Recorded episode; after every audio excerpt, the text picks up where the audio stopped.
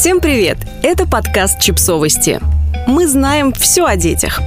Почему шалости, штаны и машинки не только для мальчишек? В этом подкасте мы рассказываем о том, как реагировать, если ваши дочки играют в машинки, а также о том, как за последние сто лет изменились гендерные нормы в отношении детской одежды, игрушек и модели поведения. И о том, что на многие из этих вещей не всегда нужно смотреть только лишь сквозь гендерную оптику мир игры и мир игрушек. Иногда родители девочек, которым больше всего интересны типичные мальчишеские игрушки типа транспортных средств и отверток, волнуются. Все ли нормально с их ребенком? Мы решили задать этот вопрос игропрактику Наташи Беляевой из Санкт-Петербурга. Вот что она рассказала. Если девочке нравятся какие-то типично мальчишеские игрушки, значит она их исследует. Они ей нравятся. Что же в этом плохого? Также можно задать вопрос, а что вообще считать типично мальчишескими игрушками? Игрушка – это предмет, который ребенок берет в игру и который ребенок наделяет определенными свойствами. Если ваша дочка выбирает мальчишеские игрушки и подсматривает тип игры у мальчишек, здорово, значит в ее арсенале будет и такая опция. Нужно отделять игру ребенка с предметом от наших стереотипов и постараться посмотреть на игру не через призму гендера, а через призму исследования. Для тех родителей, которые хотели бы все-таки расширить игровой репертуар своего ребенка, игропрактик советует действовать без назиданий и поучений. Не пытаться слишком много объяснять на словах, а постараться с помощью собственного примера увлечь ребенка новой игрой.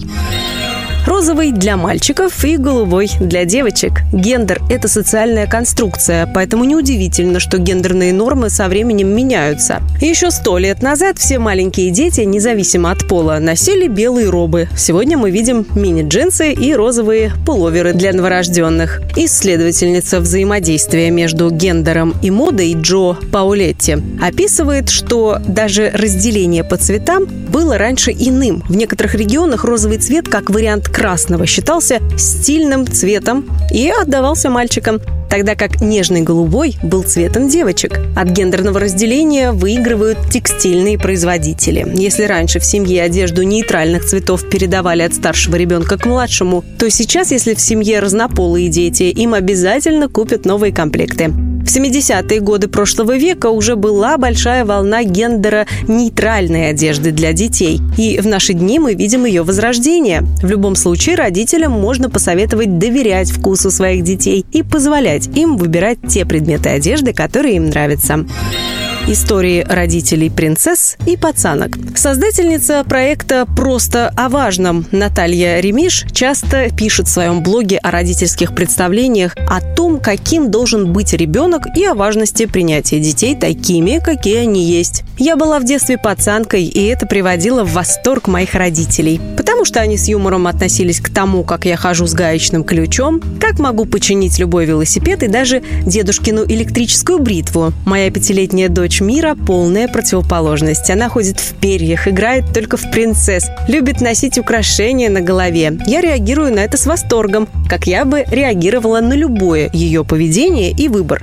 Потому что, мне кажется, это очень мило и интересно – наблюдать за тем, как развивается твой ребенок. У нее есть подруги, которые любят другие вещи, другие занятия, например, любят прыгать, бегать, лазить. И когда она с ними встречается, она, с одной стороны, чувствует себя немножко некомфортно, потому что она не настолько только спортивная, а с другой стороны это расширяет ее кругозор, репертуар ее занятий. Поэтому я очень люблю, когда она встречается с такими подругами и друзьями. Она учится новому, и они чему-то учатся у нее. Поэтому искусственно я не расширяю ее диапазон занятий. Как бывает, Мама Эльвира из Белгорода рассказывает. Моя дочь абсолютная пацанка. Ей уже 10 лет, и пока ей вообще не нравится платье. Она любит носить только штаны. Когда вырастет, хочет стать или наездницей, или ветеринаром. Некоторых наших родственников пугает, что ребенок на семейных праздниках не появляется в платьях. Знакомые даже предложили радикальное решение – спрятать все ее брюки, покрасить ее детскую комнату в розовый и запугать ее тем, что замуж никто не возьмет. Я уважаю ее выбор и не собираюсь пытаюсь на нее давить. Моя лучшая подруга пришла на регистрацию брака в брючном костюме и выглядела просто потрясающе. Думаю, что в пубертатный период приоритеты моей дочери могут еще измениться. А если и не поменяются, то я смогу с этим жить. Я все-таки рожала ребенка не для того, чтобы с ней потом вместе ходить по магазинам, покупать одинаковые платья и красиво фотографироваться на фоне достопримечательностей. Подписывайтесь на подкаст, ставьте лайки и оставляйте комментарии. Ссылки на источники в описании к подкасту. До встречи!